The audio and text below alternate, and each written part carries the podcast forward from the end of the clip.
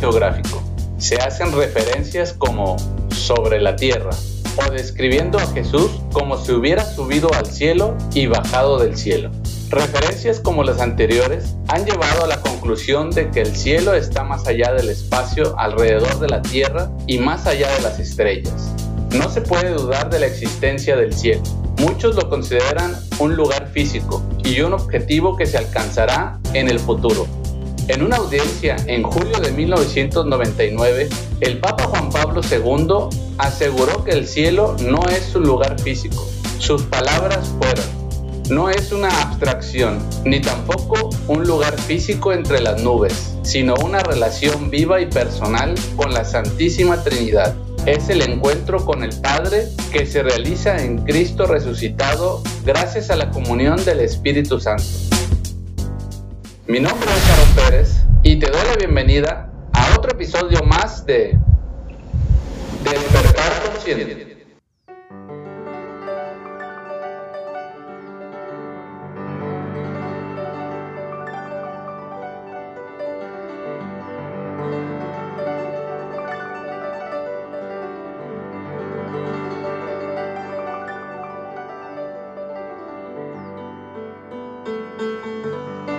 La palabra cielo es una de las más conocidas y utilizadas dentro del lenguaje cristiano.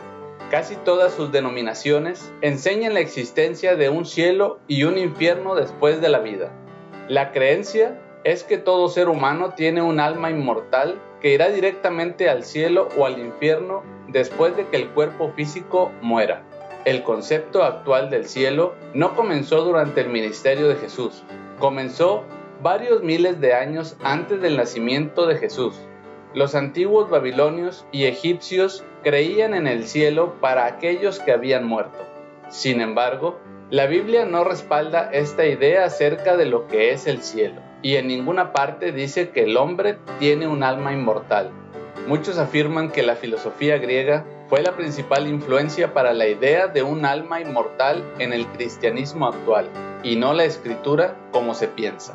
Existen muchas ideas acerca de cómo es el cielo y el infierno, y otras tantas acerca de quiénes irán al cielo o al infierno.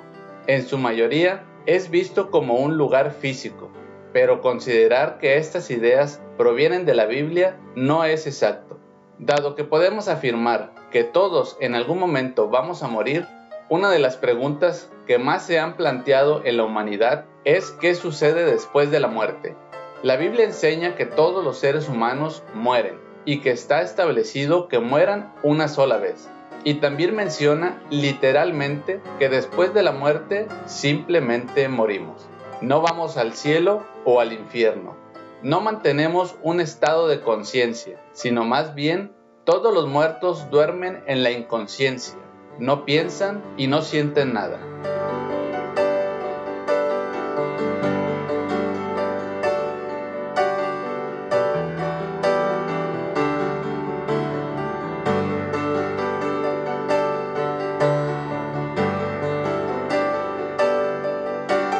La Biblia compara la muerte con el sueño, un estado de inconsciencia para todas las personas. Es decir, cuando uno ha muerto, no se produce ningún pensamiento consciente, no se tiene noción del tiempo o de los sentimientos, no se es consciente de uno mismo o del entorno, lo que significa que ni los cristianos ni nadie van a alguna parte después de morir. Sin embargo, las escrituras sí revelan que el pueblo de Dios va a ser resucitado cuando Jesucristo regrese y reinarán con él en la tierra. Sin embargo, no hay escritura que nos diga que la recompensa de los buenos es el cielo. No estoy poniendo en duda la existencia del cielo. Sin duda, el cielo es real. La cuestión es reflexionar si se trata de un lugar físico, un destino en las nubes o más allá de ellas, con arpas que suenan para los seres humanos que mueren, al que un día llegaremos con la muerte de por medio y con la condición de cumplir determinadas reglas. O tal vez se trata tan solo de una metáfora que ha sido mal interpretada y que nos ha llevado por el camino de creer que el objetivo de la vida se encuentra en el futuro y que ha dado como resultado el perder de vista el aquí y el ahora.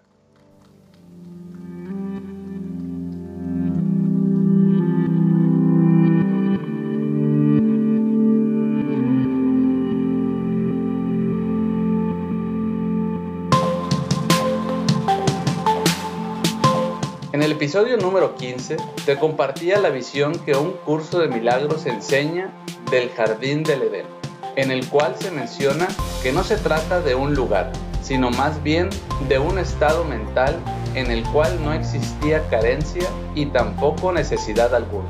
El jardín es una metáfora de la conciencia, en donde la serpiente representa la idea de separarse de Dios y comer del fruto es la aceptación de esa idea convertida en creencia.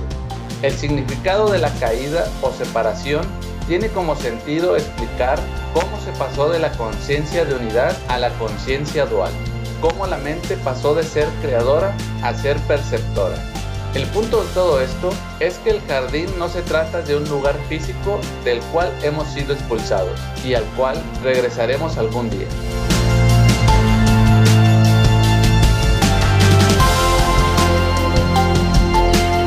El líder espiritual Osho dijo, el infierno está dentro de ti, así como el paraíso.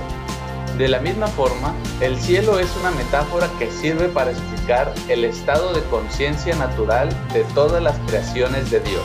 No se trata de un lugar físico, sino de un estado mental de perfecta plenitud.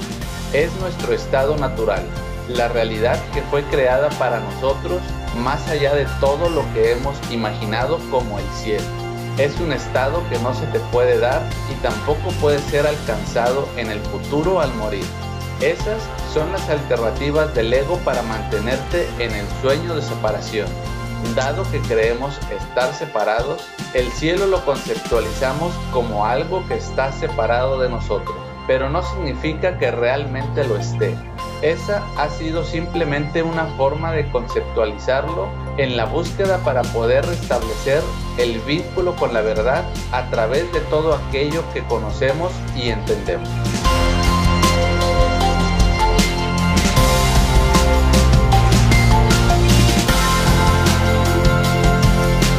Desde nuestra perspectiva, es posible que el cielo nos parezca un ideal o una fantasía, es comprensible porque cualquier idea que podamos tener acerca de él es producto de imaginarlo desde lo que es conocido, pero no es un estado que podamos conocer a través de la imaginación, sino por medio de la experiencia. No existe una forma exacta de describirlo porque se trata de una experiencia indescriptible. Por eso es que el Maestro Jesús hablaba siempre con parábolas, porque de alguna forma las palabras no son suficientes para poder describir la realidad. El que tiene oídos, que oiga.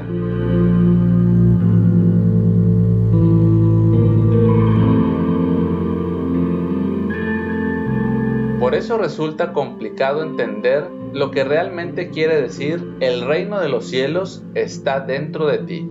Esta idea no es comprensible para el ego que interpreta como si algo que está afuera estuviese adentro. Obviamente no tiene sentido. La palabra dentro es realmente innecesaria. La Biblia habla de un nuevo cielo y una nueva tierra, pero esto no puede ser cierto en un sentido literal. Aquello que es eterno no puede ser creado nuevamente. Percibir de manera diferente es sencillamente percibir de nuevo, lo cual implica que antes no estabas percibiendo en absoluto. Lo correcto es, tú eres el reino de los cielos. Y cuando el cielo y la tierra se vuelvan uno, dejarás de ver incluso el mundo real. El mundo no acabará destruido, sino que se convertirá en el cielo. No hay nada externo a ti. Esto es lo que finalmente tienes que aprender, ya que es el reconocimiento de que el reino de los cielos te ha sido restaurado. El cielo o la conciencia es lo único que Dios creó y Él no la ha abandonado ni se separó a sí mismo de ella. El reino de los cielos es la morada del Hijo de Dios, quien no abandonó a su Padre ni se encuentra separado de Él. El cielo no es un lugar, ni tampoco una condición se trata simplemente de la conciencia de perfecta unicidad y el conocimiento de que no existe nada más, nada afuera de esta unicidad ni tampoco adentro.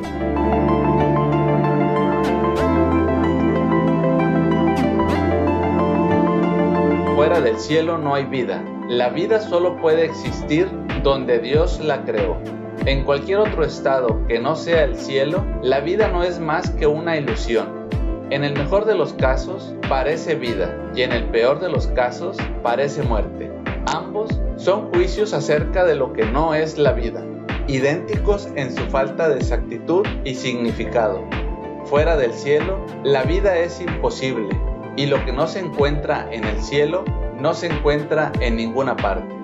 Recuerda, tú eres el reino de los cielos. Despertar es cuando pasas de la conciencia dual a la conciencia de unidad. No se trata de un lugar para alcanzar, se trata de un estado que experimentas en el aquí y en el ahora. Es un estado que alcanzas al encontrarte a ti mismo por ti mismo.